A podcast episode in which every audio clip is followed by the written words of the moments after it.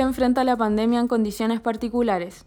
Estábamos todos conteniendo la respiración para un marzo intenso y un abril de plebiscito, jornadas de protesta y agitación, solidaridad con 2.500 presas y presos políticos de la revuelta, organizándonos para contrarrestar campañas de terror de la derecha y el fascismo, y de pronto un nuevo actor entró en el escenario, el COVID-19. Así, la revuelta social y política del estallido de octubre se suma a la crisis sanitaria de la pandemia, y una crisis económica que se vivía pero no se evidenciaba hasta que las crisis anteriores se desataron. Crisis sobre crisis, que hacen difícil separar y dimensionar cada variable. Piñera y sus gángsters han visto en esta pandemia una oportunidad para su debilitado gobierno de sobrevivir y han implementado las lógicas más radicales del neoliberalismo, buscando olvidar la revuelta de octubre sin tocar el modelo y al mismo tiempo aplicar los deseos del gran empresariado para profundizarlo. A modo de ejemplos, el presidente de la CPC, hablando con estatus de ministro en los informes diarios, o la xenofobia y clasismo de los medios al cubrir los casos de coronavirus cuando son inmigrantes, a diferencia de la cobertura cuando empresarios saltaron cordones sanitarios en helicóptero, buscando contrarrestar las críticas hacia las élites de este país. O la miseria de los 65 mil pesos del ingreso familiar de emergencia y el show de autoridades con la entrega de cajas de alimentos que fueron compradas al holding de Álvaro Sayé, dueño de SMU y el diario La Tercera. No podía quedar fuera la ley que permite despidos masivos y canibaliza el seguro de cesantía de los y las trabajadoras, que francamente requiere un nivel especial de maldad llamarla Ley de Protección al Empleo. Y es que para ellos es más peligroso el fin del modelo que la vida de todos nosotros. Así lo confesó el gerente de la Cámara de Comercio de Santiago y uno de los lobistas por la reapertura de los malls, Carlos Sublet, cuando dijo, no podemos matar la actividad económica por salvar vidas vidas de millones de personas que si no salían a trabajar en la informalidad un día no comían, repletando las calles y las micros mientras obligaban a aceptar la nueva normalidad, milicos patrullando con rifle en mano y pedir permiso a los pacos para comprar pan. La gente hace lo que puede con lo que tiene, y hacer cuarentena en los barrios cuicos no es lo mismo que en las poblaciones o en los guetos verticales. Los que tienen suerte de poder trabajar desde la casa han visto cómo el cambio al teletrabajo ha aumentado las exigencias de productividad, mientras que las desigualdades de género aumentan la doble jornada laboral de las mujeres y en 70% más los casos de violencia intrafamiliar. Estudiar estando en cuarentena depende de conexión a Internet y una brecha digital que es un gran vacío en este país. La poca transparencia de información y la manipulación de datos sobre el coronavirus no solo responde al poco conocimiento mundial sobre este nuevo virus o al carácter prepotente y autoritario de este nefasto ministro Mañalich, sino más bien a una estrategia comunicacional de poder hecha siempre a destiempo y a tropezones, con fracasos tan evidentes como la nueva normalidad, que duró menos de una semana, pero estrategia no obstante que ha puesto el capital por sobre nuestras vidas. Contar los muertos como recuperados y los infectados después de 14 días como automáticamente recuperados, pretender que el contagio del virus estaba monitoreado y hasta bajo control, o los ajustes de números en los anuncios del gobierno, desde el costo de arriendo de espacio riesgo y la cantidad de camas en ese lugar hasta los respiradores donados por China, que al final no eran donados por China y no fueron 3.000 ni 300, sino 60, y comprados por empresarios en lo que parece fue un canje por todo el lobby realizado. Quédate en casa, distánciate socialmente, pero trabaja y consume. Si te contagias, es tu culpa. Estas contradicciones y mentiras confunden, angustian y asustan. Parece que así nos quieren, mejor así que enojados y poniéndolos en jaque. El virus no solo es el COVID-19, es el capitalismo. Ante este escenario queremos crear un espacio catalizador de lucha contra el virus que hemos descrito, con la misma energía y filo que nos caracteriza en las imágenes de nuestras coberturas. Un espacio que nos hace saltar de lo gráfico a lo auditivo, pero que mantiene la dignificación de la lucha social, porque ahora más que nunca el estallido es necesario. Aquí comienza un podcast del Frente Fotográfico.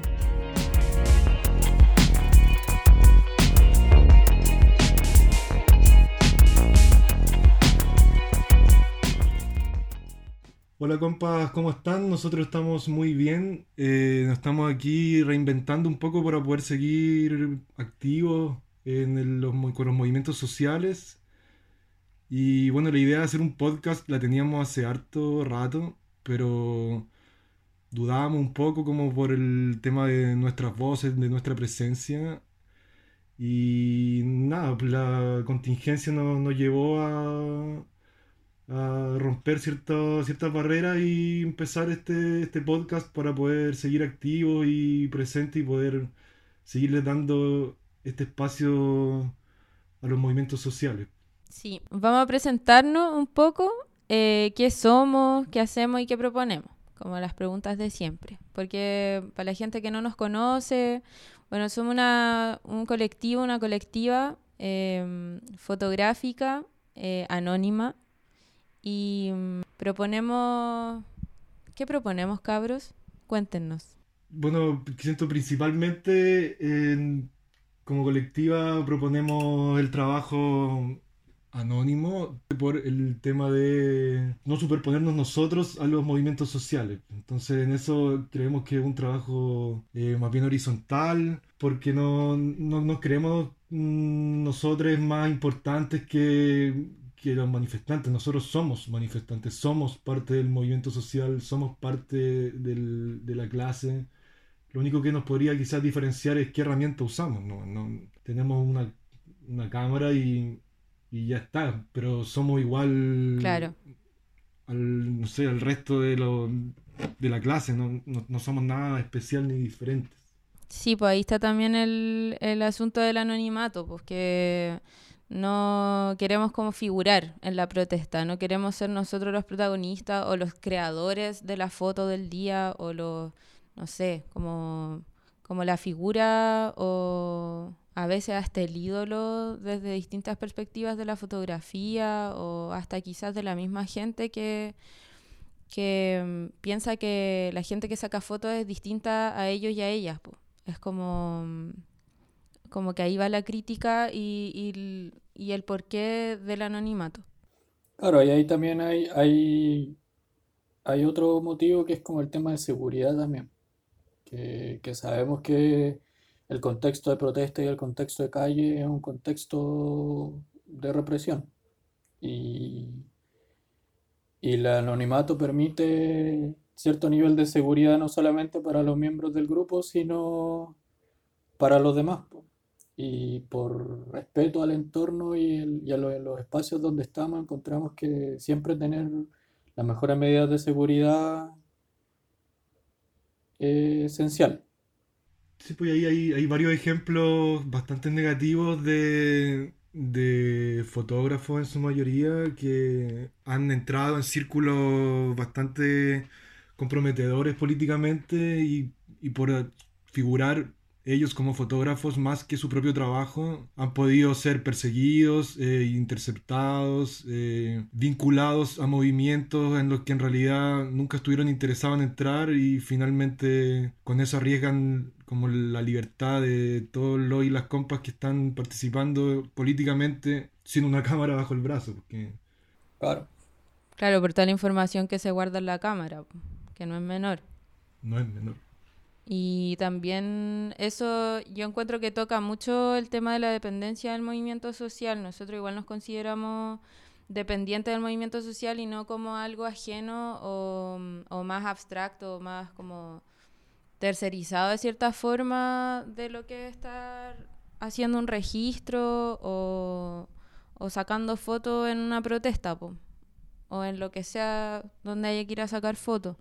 Es como como que los periodistas o los fotógrafos siempre suelen ponerse en esa posición de ajena, ajena al grupo que está protestando, ajena como a los grupos que se están enfrentando a la ayuda, eh, ajena como, como en el conflicto. Sí, pues de hecho resulta muy curioso que incluso en medios que se llaman de izquierda o se autodenominan eh, de estar junto al pueblo, si uno de sus integrantes, no sé, sea periodista o fotógrafo, lo que sea, cae detenido, por ejemplo, o es golpeado por una fuerza represiva del Estado, pareciera que es más grave que si golpean a un estudiante o a un poblador, como intentan hacer ver como que si la policía golpea a una persona que tiene una cámara bajo el brazo, es más grave que si le pega a una persona que estaba encapuchada, no sé, haciendo una barricada un gran quiebre que nosotros intentamos como, no sé, poner sobre el tapete, no sé cómo decirlo, como, porque lo vemos como grave. Al final hay un, hay un individuo, una persona que se hace famoso, se hace conocido, o puede llegar a recorrer el mundo, qué sé yo, con fotografías tomadas a gente que, que no ha salido de su condición de, explotado o explotada, sino que el, que tuvo éxito fue, ese sujeto que tomó la fotografía. Sí, pues igual eso también, a propósito de esas fotos, como, como de la, y la fama, es como, creo que algo que caracteriza al colectivo es el tipo de fotografía.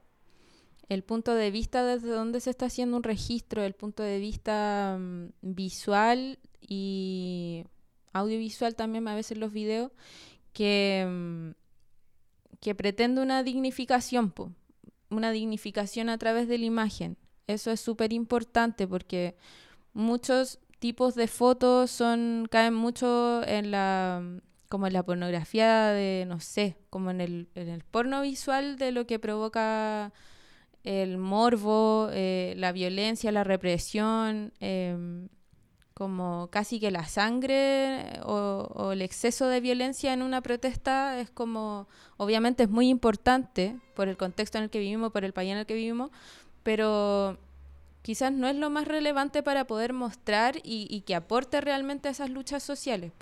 Claro, ahí, ahí lo importante o como uno de los pirales del, del grupo es la dignificación de los movimientos sociales y, no sé si estamos logrando como explicar así cómo va desde las posturas más como ideológicas que tiene el grupo de sentirse perteneciente a los movimientos sociales, de la seguridad, la protección, la crítica al medio, hasta en, lo, como en el espacio más territorial de, de cómo se trabaja, de de siempre estar trabajando para esos movimientos sociales. Y encontramos que en, Chile principalmente hay como un exceso de victimización de, los sujetos como presentes en, los medios de comunicación críticos. Hay, un exceso de, ese mensaje y, y sentimos que hacía falta demostrar todos los elementos que faltaban de, la potencialidad de lucha, de la capacidad de organización, de poder de esos movimientos. Y, hay varias experiencias del grupo. Eh, no sé si aquí el compa puede contar, por ejemplo, del incendio en Valparaíso cuando, cuando fuimos a grabar. Sí, que fue el, fue el año 2013 y, y siento que fue cuando logramos nosotros, nosotros poder ver es, ese, ese camino que el grupo estaba tomando, siento naturalmente por las ideas que confluyeron de la dignificación, como que estábamos cansados de ver constantemente al pueblo como una víctima de, eh, del pueblo como un como inútil, como que necesitaba de un Estado que lo, lo sostuviera, o de una teletón, o de una limosna caritativa del chorreo de los millonarios. Y bajo ese contexto eh, nos enfrentamos a los incendios en Valparaíso del año 2013. Y entonces fuimos a grabar, nos interesaba ver la reconstrucción de, de los cerros que se habían quemado. Y pudimos ver ahí que en realidad antes de que llegara el Estado con su mediagua, sus palas y su eh, carretilla, el pueblo ya se había organizado y había sacado adelante, porque, o sea, el, barrio, porque no, no pueden estar ni siquiera una noche durmiendo en la calle. Entonces, como si el Estado llega una semana más tarde, nosotros todos sabemos que el, pueblo es capaz de reconstruir sus casas, porque son obreros, obreras, habían pescadores que llevaron comida para hacer ollas comunes desde, eh, desde Talca, de Chillán, habían llevado agrupaciones sociales madera, eh, tejas. Entonces cuando llegan unas palas y unos rastrillos para que la gente saque los escombros de sus casas, la gente ya tenía limpio su territorio, su, su terreno, estaban construyendo sus casas, los universitarios habían ido, estaban todo ayudando. Entonces en el fondo lo que uno termina registrando es la dignidad del pueblo. Es como eh, todos sabemos que el, que el Estado es violento, que nos aplasta, que hay una represión desatada, que los ricos nos tienen pisoteados, pero, pero ¿por qué nadie decía que el pueblo es un pueblo digno? El pueblo, el pueblo sale adelante con lo que tiene y, en realidad tampoco están sufriendo, o sea, veíamos realidades súper, súper duras, gente que había perdido sus casas tres veces por incendio Y ahí estaban reconstruyéndola de nuevo, dignamente, con su territorio, y, y ahí vimos como la necesidad de establecer eso en el piño, como nos interesa registrar y compartir y ser como eh, las mensajeros, las mensajeras de, la dignidad del pueblo, que el pueblo es digno, como salir de ese, de ese lugar pisoteado, de 40 años de estar pisoteado. Sí, en verdad fue, fue realmente, por lo menos para mí fue muy bonito que después de estar planteando, no sé, por 10 años como un, un mensaje de dignificación, que la Plaza Italia para el estallido la rebautizaran como Plaza Dignidad era como... Pucha, igual algo de razón teníamos, algo del enfoque que habíamos planteado y que habíamos visto, porque tampoco es que a nosotros se nos hubiera ocurrido, sino era que algo que había emergido de, las experiencias que, que hemos tenido en, en los territorios que se nombrara y se bautizara como esta idea fuerza de la dignidad, era como como un nivel aún más bacán de, satisfacción, ¿no? Y como de, por lo menos para mí, como de profundidad de la, del estallido. Sí, pues es como eso de, de, empezar a ser, empezar a ser protagonista también, pues. con eso tiene mucho que ver la dignidad, yo creo con empoderarse, con, decidir por nosotros mismos, nosotras mismas. es muy importante y, todo el rato eso de la Plaza de la Dignidad fue... Es muy importante. Yo siento que el pueblo, no sé, nosotros como, nosotros como pueblo, eh, desde octubre, desde la revuelta, se, como que se venció ese, ese el sufrimiento como el, sufrimiento que existía a nivel ideológico muchas veces, eh, pero de una idea de que, de que como que, no sé, la dictadura nos había dejado en el suelo y de ahí no íbamos a poder salir nunca.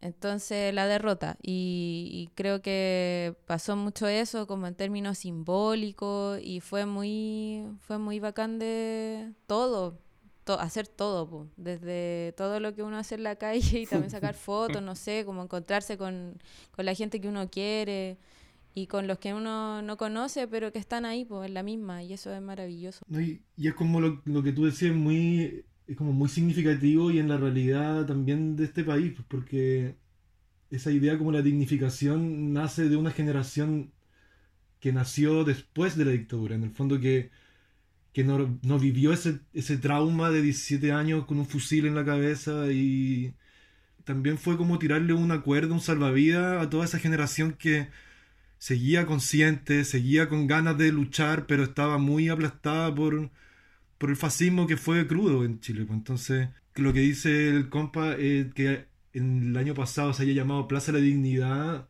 es verdad que es como, eso es lo que necesitaba eh, un poco de, dignidad, como salir de ese eterno pisoteo. Y en torno a eso, me acuerdo en Valparaíso cuando nosotros hicimos ese trabajo, le pusimos un nombre, El pueblo Valparaíso se levanta, ese era el título. Y nos dijeron desde otros medios de izquierda, no, así nadie los va a ver, pónganle el abandono del Estado hacia los pobladores de Valparaíso, ¿no? que no nos interesa eso, nadie está abandonado, si en el fondo nos podemos, como dice la compa, tomar nuestra. ser protagonistas de nuestra propia historia, como ser. Claro. tenemos las herramientas a disposición, usémoslas. Claro, y también entender lo de, lo de esa idea de, de que los medios de, no sé, de izquierda o que se dicen independientes o que se dicen muchas cosas, em, los titulares y como la línea editorial es súper de que el pueblo anda mendigando cosas de, de, como, por favor que el Estado haga esto, si al final el capitalismo funciona de esta forma. y, yo encuentro que la gente en el cotidiano lo tiene terrible claro, lo tiene claro ahora, por ejemplo, haciendo ya comunes, eh, levantando redes de salud territoriales, levantando, levantando todo, po, levantando sus propias vidas, aunque suene muy cliché, es súper real. Po, y y mm, la organización en los territorios, que algunas organizaciones quedaron de octubre, otras de ahora, pero ese contacto y esa como soberanía o, autonomía desde los territorios es algo muy bacán y que, mm, quizá tiene que ver con la organización que vamos a entrevistar. Yo creo que dejemos este bloque por acá y, pasemos al siguiente, al siguiente bloque con, la entrevista de, de, este episodio. No sé si les parece. Sí, súper. Aquí vamos a entrevistar a la organización social José María Caro, que, bueno, respondiendo a la consigna de solo el pueblo ayuda al pueblo, lleva trabajando en su territorio bastante tiempo y ha podido organizar positivamente sanitizaciones, eh, ahora último eh, ollas comunes, que en el fondo es justamente lo que íbamos hablando, la importancia de la organización territorial para poder enfrentar la crisis y dejar de depender completamente de un Estado, que se ha revelado, ni siquiera saben cuál es la realidad de la mayoría de los y las chilenas.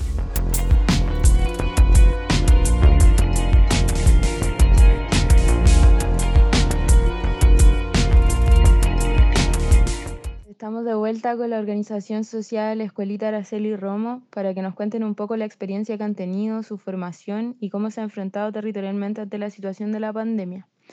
Y lo importante de la organización territorial para poder enfrentar el abandono del Estado, como decíamos hace un rato, ellos no han tenido ninguna vergüenza en decir que ni siquiera están enterados de lo que ocurre en la gran mayoría del territorio llamado Chile. En ese sentido, nos importa ver la importancia que hay en la organización popular y por eso estamos aquí con el compa de la escuelita Araceli Romo para que nos cuente cómo va la organización y cómo ha sido la experiencia de las y los compas en este último tiempo. Hola compas, eh, sí, pues nosotros somos una organización social eh, de la que opera en la población José María Caro, la escuelita Araceli Romo. Y, y bueno, este último 8 o 9 meses han sido bastante, bastante ajetreo, harto movimiento, en un comienzo por el, por el estallido social, como se le ha denominado, y ya este último tiempo el, el tema de la, de la crisis sanitaria producto de la pandemia que está azotando a nivel planetario.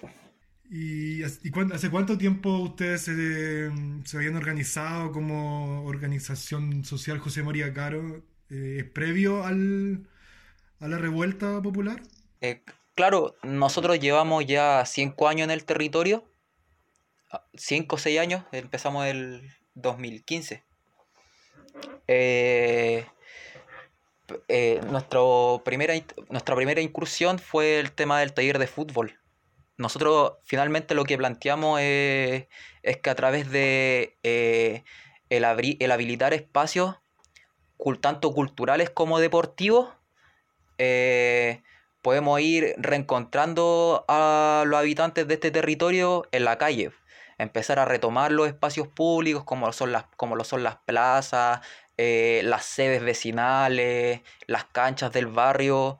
Y desde ahí eh, darle un vuelco al, a lo comunitario. A lo y, en general eh, nosotros como que entendemos que la, gran esperanza de todo esto es, es la comunidad, en su sentido más amplio. Bueno, ¿y cómo vivieron el tema del estallido social en octubre? ¿Cómo, cómo como organización tuvieron que enfrentarse a, ciertas problemáticas en el territorio, yo creo? ¿Qué nos podríais contar de eso? Eh, fue complejo eh, por varios sentidos. Finalmente, nosotros somos eh, puros jóvenes de entre 20, 28 años. Entonces, por ejemplo, el tema de los milicos en la calle fue algo potente. El tema ahí de, la restricción de, del derecho a reunión que, hubo en un principio después del 18 de octubre, eh, nos mató varias instancias, tuvimos que paralizar un poco los talleres por cuestiones de seguridad porque por lo menos ahí en la población José María Caro, eh, que tiene una avenida principal, por así decirlo, que es Avenida Central. Bueno, Avenida Central desde más o menos el 19 o el 20 de octubre eh, eran las 3 de la tarde y está todo con fogata y barricada. y como nosotros tenemos acá el, la 40 Comisaría de Fuerzas Especiales y un cuartel de los RATI, entonces eh, fueron momentos tensos como para más encima eh, convocar a los talleres o, seguir con una normalidad. No había normalidad. Nosotros no podíamos garantizarle la seguridad a nuestros participantes ni tampoco a nuestros monitores y e integrantes de la organización. Entonces, en, general fue bien complejo. Eh, de hecho, tuvimos que suspender la conmemoración del Araceli Romo, de la muerte del Araceli, que era el 5 de noviembre, que nosotros teníamos planificado ahí un, carnaval, un acto cultural, y por cuestiones de, garantizar seguridad tuvimos que, cancelar eso y varios talleres. Brigio, pero igual eso yo encuentro, o sea, no sé, me imagino que les dio eh, un nivel de experiencia organizacional eh, mucho más amplia que la que existía antes del estallido y quizá eso igual ayudó al reconocimiento que tienen hoy día en el territorio, ¿no? Eh, sí, porque finalmente... Como respecto a la pandemia, las actividades que están haciendo. Claro, mm, si bien es cierto eso, la primera parte que les comentaba sonaba como bien trágica, pero en realidad eh, claro, nosotros dejamos de hacer los talleres, pero nos volcamos a la asamblea territorial. Eh, eh, en, conjunto con un programa de radio de la población, nos dimos la tarea de, dar ese empujoncito para que se generara la, de manera autoconvocada la asamblea territorial de la José María Caro y, y finalmente eso también es comunidad. Entonces, claro, no estábamos con los talleres, eh, pero estábamos con los cacerolazos, estábamos con las jornadas familiares, eh, y, se, seguía haciendo la pega. O sea, al final lo importante es la versatilidad, pero no parar. Claro. ¿Qué, experiencias sacaron de ahí o qué, qué reivindicaciones, qué demanda, qué aprendizaje hubo de, de ese salto, digamos, de, de talleres a asamblea y, bueno, y después de la asamblea a la pandemia, digamos, pero vamos primero por como ese salto del taller a la asamblea, ¿cómo, cómo fue? ¿Habían pensado que iban a, a terminar en, en, asamblea cuando empezaron a montar los talleres o, fue como se fue dando según se fue desarrollando el estallido? Eh, igual fue, fue extraño porque eh, con la gente que integra la escuelita como que siempre ha sido el sueño, pues que, exista protesta, que la gente se organice en asamblea, en comité, en lo que ellos en, lo que la gente decida, eh, con espacios bien horizontales, democráticos, pero si te, si nosotros, si yo hago memoria, claro, el 2015 hablábamos de esto como algo impensado, o algo que, que, que iba a ser parte de un posible proceso en 15 años más, 20 años más, los más optimistas. Y, y, de, y de, repente eh, revienta todo esto y, estamos viviendo el sueño, un poco, eh, con caleta de optimismo y, y como reafirmando ahí ciertas convicciones de que finalmente más allá de, de, de cualquier protocolo o discurso, en lo sencillo está el camino.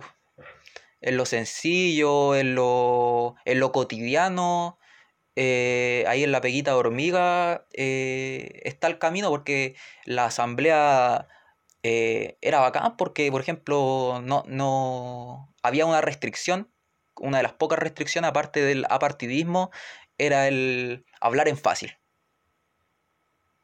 era una regla. Y, era bacán eso porque al final reafirmaba la convicción de que en vez de darse tanto color, lo que hay que hacer es generar trabajo comunitario, pero desde la sencillez, desde la humildad. Y eso los mismos vecinos lo propusieron. Entonces eh, fue como un triunfo sin querer eh, decir, oye, esto pasó por nosotros, pero fue una, un, bonito encuentro, una rica coincidencia. Oye, y ahí en eso que tú justo estás tocando, a mí me interesa saber cómo sienten ustedes los que llevaban, no sé, cuatro o cinco años participando, sean talleres o que para mí todos son instancias políticas igual, pero cómo era la reacción, por ejemplo, de los vecinos antes o cómo ustedes tenían que tratar el tema de los talleres y, su, y la relación que tenían esos talleres con algo político. No sé qué reacción había entre los vecinos antes del 18 de octubre y después del 18 de octubre. ¿Hubo un cambio en cómo percibían los propios vecinos la, organización? Sí, totalmente. Un cambio súper radical eh, en cuanto a aceptación, porque eh, siendo sincero y, todos los que nos venimos movilizando, participando más o menos de, del activismo, eh, todos podemos recordar de que nosotros siempre tuvimos una carga, un, un estigma. Por mucho que estuvierais haciendo un taller de malabares con cabros chicos, que es algo súper positivo, de todas maneras teníais un estigma porque tú no trabajabas con la MUNI, porque tú no estabas ahí con las elecciones, y era un estigma de problemático. Esa era la ficha era un loco problemático, que te, que te gustaba el desorden y que criticabais todo y no proponíais nada. Más allá, es, claro, esa era una caricatura, pero era bastante masificada. Entonces, romper el hielo con, los vecinos era complejo. Y, en, nuestro caso particular también era complejo porque teníamos, reivindicábamos a la Araceli Romo, que fue una combatiente contra la dictadura del mismo sector. Entonces ya la cuestión era, no te podíais sacar el, pillo. No, como cabeza Y tampoco, claro, y tampoco lo queríamos hacer si finalmente nosotros somos honestos. Pues. También la honestidad es parte de una manera de, generar activismo político. Es, un, es un valor. Sí, más honestidad que estrategia maquiavélica. Claro, claro. Y, como que nosotros nos no articulamos en, torno a eso, ¿eh? en torno a la honestidad y, asumimos el, costo de ya perfecto, si el primer año vamos a tener ocho cabros chicos en los talleres, por mucho que tengamos eh, ganas de hacer más cosas y bueno, serán los ocho. Y, y, los que somos más ansiosos dentro de la organización nos tendremos que comer la uña, eh, los que son buenos para el tabaco tendrán que fumarse varios tabacos, pero aguántate las ganas nomás, pues, ¿cachai? Eh, pero la ansiedad no te conduce a nada. Así que relajado nomás, calmado, tranquilo y, seguir tratando de, levantar espacios comunitarios. En cambio ahora la, la, recepción de, la gente eh, es muy distinta, porque finalmente nos vemos en la misma ya no hay una, separación entre la persona que, viene de la pega o el estudiante que no está ni ahí con el, cabro que, o la cabra que se moviliza. No, pues, y ahora eh, todos nos reconocemos parte de, un mismo sector, pues entonces esa pertenencia nos da una complicidad eh, muy sabrosa. Sí, y entonces fue igual positivo que toda esta pandemia haya pasado como después del 18 de octubre, como igual la misma gente pudo salir de ese personaje como que lo ha impuesto la televisión igual y pudo contar con ustedes, o sea, pudieron confiar en el fondo en ustedes, como más allá de, estos cabros cabeza pistola, vieron que no solo eran, como tú decís, como unos personajes de los que no proponen nada y están en contra de todo, sino que si hay una propuesta, existe una propuesta. Está fuera quizás de tomar el poder, pero es una propuesta igual, ¿no? Sí, eso mismo. La, la confianza eh, incrementó mucho. Y ahora cuéntanos un poco cómo fue el, el proceso que vivieron ustedes de, no sé, pues, todo este tema como de la pandemia, que igual ha sido muy incierto todo, como entre que la gente, el gobierno dice quédense en sus casas, pero al mismo tiempo salgan a trabajar. ¿Cómo, cómo ha sido para ustedes como organización igual enfrentar todo esto? esto? Eh, fue extraño, fue súper extraño porque nosotros hasta enero eh, participando en Plaza Italia, eh, levantando actividades, y de repente en marzo dice, no, oye, tenéis que guardarte, éntrate y, y, no hay nada que hacer porque se nos viene una pandemia. Fue como un cambio muy brusco. Y nosotros debemos reconocer que en un principio nos desmovilizó. Eh, lo decimos sin atado tampoco porque en realidad es un escenario, es un constante aprendizaje esto. Así que en un principio nos desmovilizó porque en realidad no sabíamos cómo afrontar esta coyuntura. Porque es, es una, una, coyuntura más que, eh, que comparte tintes políticos, pero también tintes ya eh, de política pública de salud. Sí, que se escapa de la organización barrial. Pues, como que... Claro, claro. Entonces eh, fue complejo hasta que conversando, revisando algunos ejemplos, logramos, creemos que logramos dar con el clavo, que fue el tema de la, de la sanitización. Eh, como una respuesta a la inoperancia de las autoridades tanto a nivel local como central, que en realidad nos dejaron a la suerte de la olla a todos los barrios populares. Como que para nosotros fue muy importante el ejemplo ahí de la Asamblea Territorial de Lobesa en Quinta Normal, que por lo menos fueron eh, como los primeros motivados que nosotros logramos constatar, por lo menos a través de redes sociales, que empezaron con el tema de la sanitización y de ahí nosotros nos atrevimos. Empezamos ahí a averiguar con qué podíamos eh, sanitizar y, y, nuestro, nuestro aporte fue enfocado en, fue pensado en, en la gente que tenía que seguir saliendo a la pega. Entonces nosotros nos tomamos toda la avenida central, que como ya les decía en un principio es la avenida de la población, que está llena de paraderos de micros, tanto para la, eh, que salen para el centro o que sean, se insertan más en la periferia sur y que son los que ocupan la gente a diario para salir a la pega, para ir a estudiar en tiempos de normalidad, para hacer trámites. Y nos dimos la tarea de desinfectar todos los paraderos de Avenida Central. Entonces nosotros nos juntábamos en la noche y dejábamos los paraderos sanitizados, eh, cosa de que al día siguiente, desde las 5 de la mañana, que ya empieza a haber flujo en la población de gente saliendo, saliendo a trabajar, eh, pudieran, se, se, se disminuyeran los riesgos, porque nosotros siempre dijimos, nosotros no vamos a salvar la crisis. Es lo mismo que pasa ahora con la entrega de las cajas de mercadería y útiles de aseo.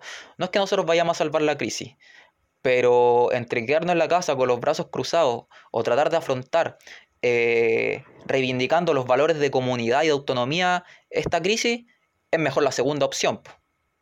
Es mejor hacer a no hacer. Sí, pues te entiendo lo que decís y en el fondo es, como algo que habíamos pensado nosotros igual que entendemos que la clase trabajadora debe salir a trabajar, aunque haya una pandemia, aunque lo mejor sea quedarse en la casa por la seguridad de todos y todas y todo eso. O sea, la gente tiene que salir a trabajar porque están atrapados en unas deudas, la gente tiene igual miedo y las deudas son con bancos que están protegidos por ejércitos. O sea, si tú debís tu plata, te van a quitar tus cosas y no hay nada que lo vaya a detener. Entonces, sentía que... Y si no vaya a trabajar, que hay cesante también. Eso. Claro. Entonces la gente, entre que, no sé, entre ponerse en un papel como de esconderse y que mm, sálvese quien pueda, en el fondo lo único que se van a salvar son la clase oligarca. Pues. Entonces ahí, ¿qué puede hacer el pueblo? Los que, eh, hacer que los que tengan que salir a trabajar salgan de la forma más segura posible, ¿no? Exacto, sí. a, eso apuntaba y, y, y, es frente como al, a, a esta suerte que nos, que nos dejaron, nos tiraron a los lobos. Finalmente la gente se siente súper desamparada.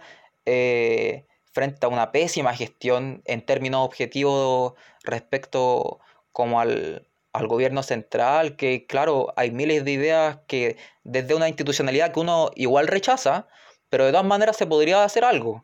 O sea, están las lucas suficientes como para eh, subsidiar a las familias del pueblo tres, cuatro meses de, cuarentena, están las opciones para congelar eh, los pagos. Eh, existen posibilidades.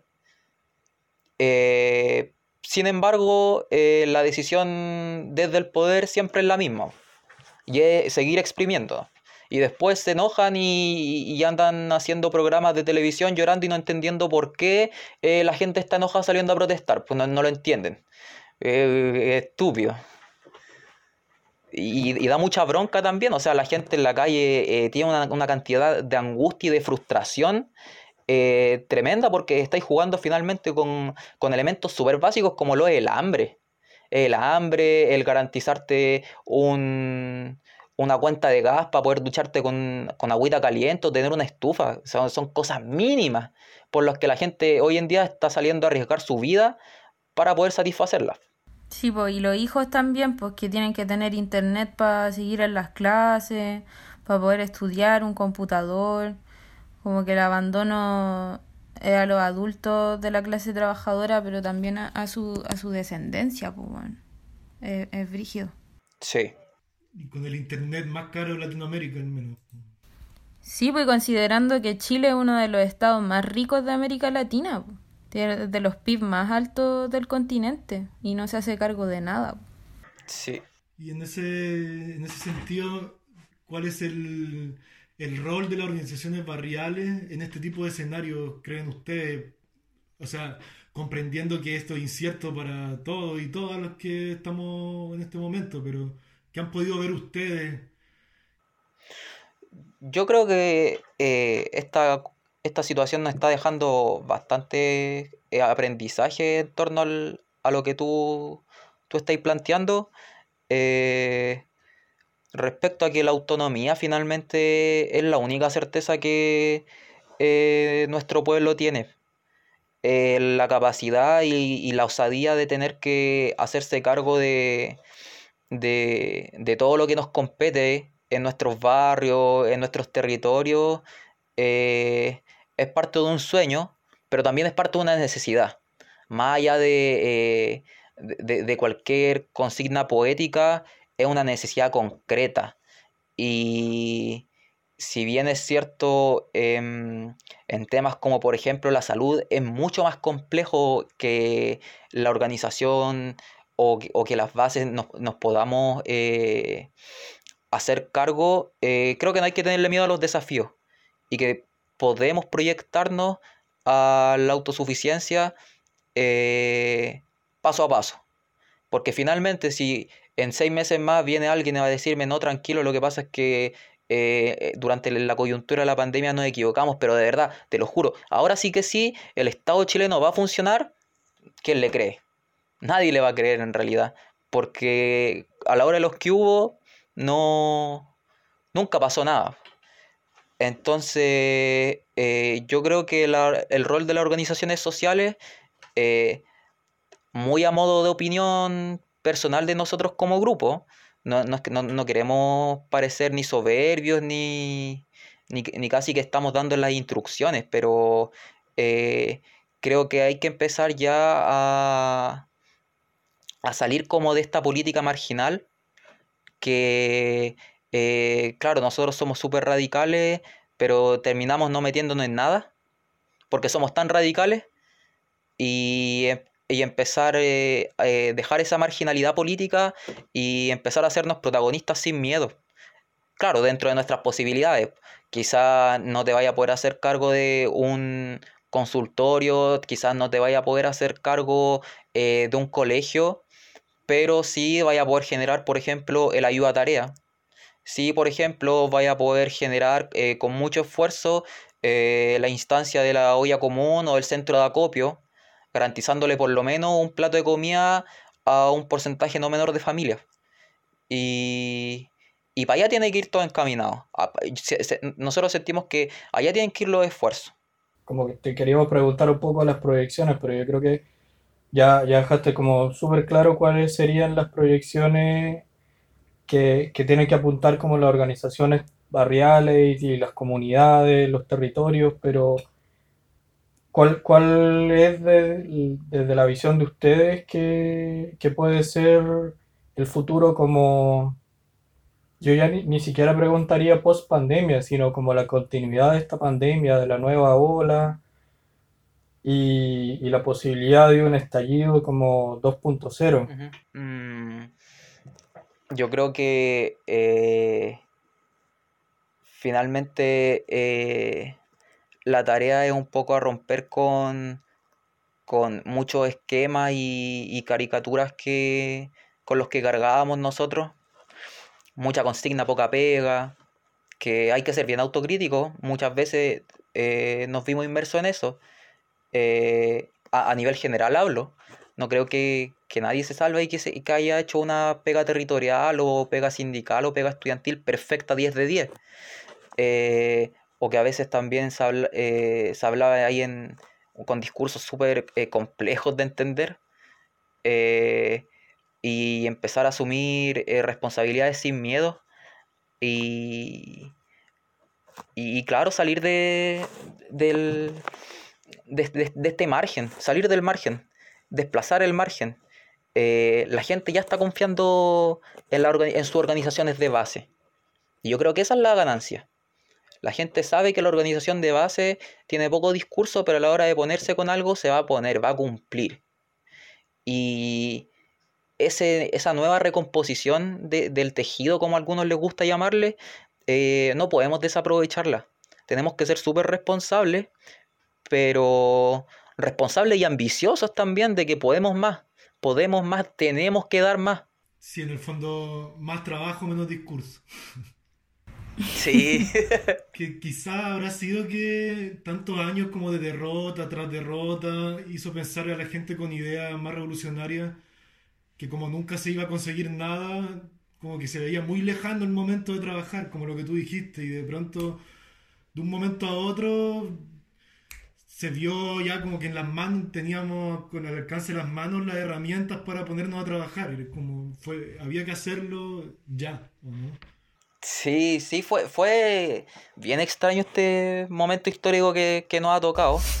sí. Pero eh, igual nosotros el otro día conversábamos y nos sentíamos de, cierta manera tranquilos porque finalmente en el estallido social eh, nos reconocíamos los que fuimos secundarios el 2011, eh, las chiquillas que estuvieron en el 2006 y, finalmente eh, el a tomarnos todo se, se está volviendo realidad a poco.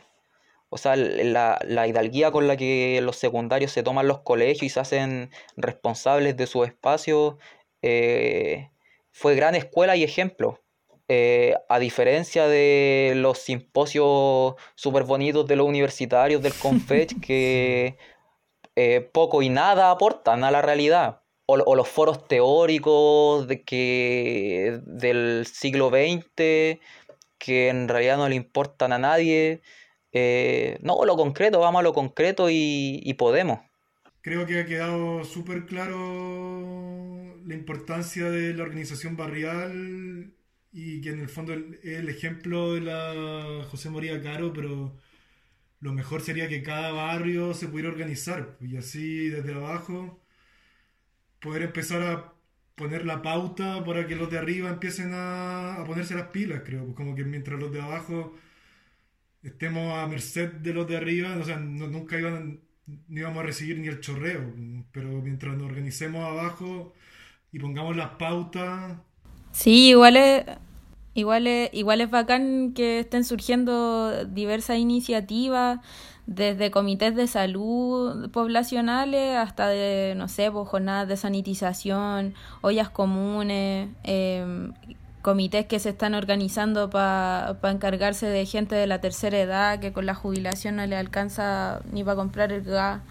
Entonces mm, ha sido como bien, bien paralelo en distintas partes de la región metropolitana, en distintas periferias. Se ha dado caleta esa lógica y es, es bacán. Es bacán porque yo creo que algunos se les pasó por la cabeza o se nos pasó por la cabeza que después de octubre o cuando, no sé, pues decían lo de la nueva normalidad en marzo y todo eso y después llegó el coronavirus, como que, puta, ¿y qué vamos a hacer ahora? Pues esa desorientación que decía el compañero que, que yo creo que enfrentaron varias organizaciones como, pero ¿cómo enfrentamos esto ahora si estábamos en algo tan distinto? Y, esa reinvención social, esa reinvención de organización territorial, eh, creo que da cátedra, como dice el COPA, a, a no sé, ciertas dirigencias o, que pretenden ser dirigencias más desde otro estatus. Es bacán, pulento. Sí, muchas gracias por, por compartir la experiencia y, y conversar con nosotros hoy día. Espero que, que puedan seguir con el trabajo y sigan cuidándose y trabajando harto. Sí, y un, y un saludo igual quizá a todas las organizaciones que están haciendo esta pega, que el manso aguante, bueno, el, el manso aguante para pa, toda la población chilena, no sé, o de Santiago, como se llame, pero están apañando caleta a la gente, bueno. Sí, bacán. Nosotros, nosotros queríamos igual, ahí eh, accedimos al tiro con ustedes del Frente Fotográfico y, y toda nuestra disposición, porque en realidad el trabajo colaborativo viene de, de ya hace un par de años, unos buenos años. Entonces, finalmente desde la trinchera de la, del trabajo comunitario, territorial o desde la trinchera de la comunicación popular, eh, finalmente todos vamos para el mismo lado, así que gracias a ustedes también por el espacio. De nada, y si te quería decir que si querías decir algo, no sé, si hubiera que algo en el tintero, algo que te gustaría tocar, un, donde se puede aportar, gente que esté escuchando, no sé, aprovechar este espacio quizás para decir algo que haya quedado fuera. Eh, en, términos como de organización, eh, como que nos gustaría decir de que eh, ni la forma de escuela comunitaria, ni de comité, ninguna está por sobre otra, si finalmente la organización es organizar las tareas. Así que da lo mismo la forma que tenga, pero mientras tenga eh, una. se traduzca en algo concreto, eh, todo suma. Y, y claro, y, ya pasándonos un poquito más de listo, eh, queríamos dar el aviso de que seguimos con el acopio comunitario. Así que estamos recibiendo mercadería, útiles de aseo para repartir a las familias, a la mayor cantidad de familias que podamos apañar aquí en la población José María Caro. Tenemos un afiche, de repente se lo podríamos hacer llegar. Ya, pues, bacán. Y, y eso, muchas gracias. Ya, oye, y ahí en el afiche sale el lugar y todo, como la gente para que, para que, para la gente que quiera aportar, ¿o no? Sí, sí sale el lugar. Lo que pasa es que ahora no lo tengo abierto y no me acuerdo exactamente la numeración, entonces prefiero mandarle el afiche. ya, está bien, bacán. Ya, Pulento. No, gracias a ti, compa, por el tiempo y la disposición y todo el trabajo y el ejemplo también. Sí, bacán. Ya, bacán. Bueno, y ahí estaba el compa de la escuelita Araceli Romo, que nos dejó súper claro cuáles son sus perspectivas a futuro y las acciones que están trabajando en el presente para enfrentar esta pandemia. Les mandamos un fraterno abrazo y saludo a todas las organizaciones del territorio que están trabajando desde la solidaridad popular, desde sus poblaciones, desde sus barrios, desde sus territorios. Nos queda más que claro que frente a un Estado asesino, la respuesta es la ya conocida consigna, solo el pueblo ayuda al pueblo. Y con esto damos pie al fin de este primer capítulo. Gracias por escucharnos, eh, gracias por escucharlo. Y aquí esperamos sus críticas constructivas, destructivas opiniones, aportes, sugerencias, apañes también. Eh, siempre abiertos y abiertas al diálogo en este experimento para poder reinventarnos y mantenernos activos aún en nuestras casas. Un abrazo a todos y todes y nos vemos en un nuevo capítulo del podcast del Frente Fotográfico.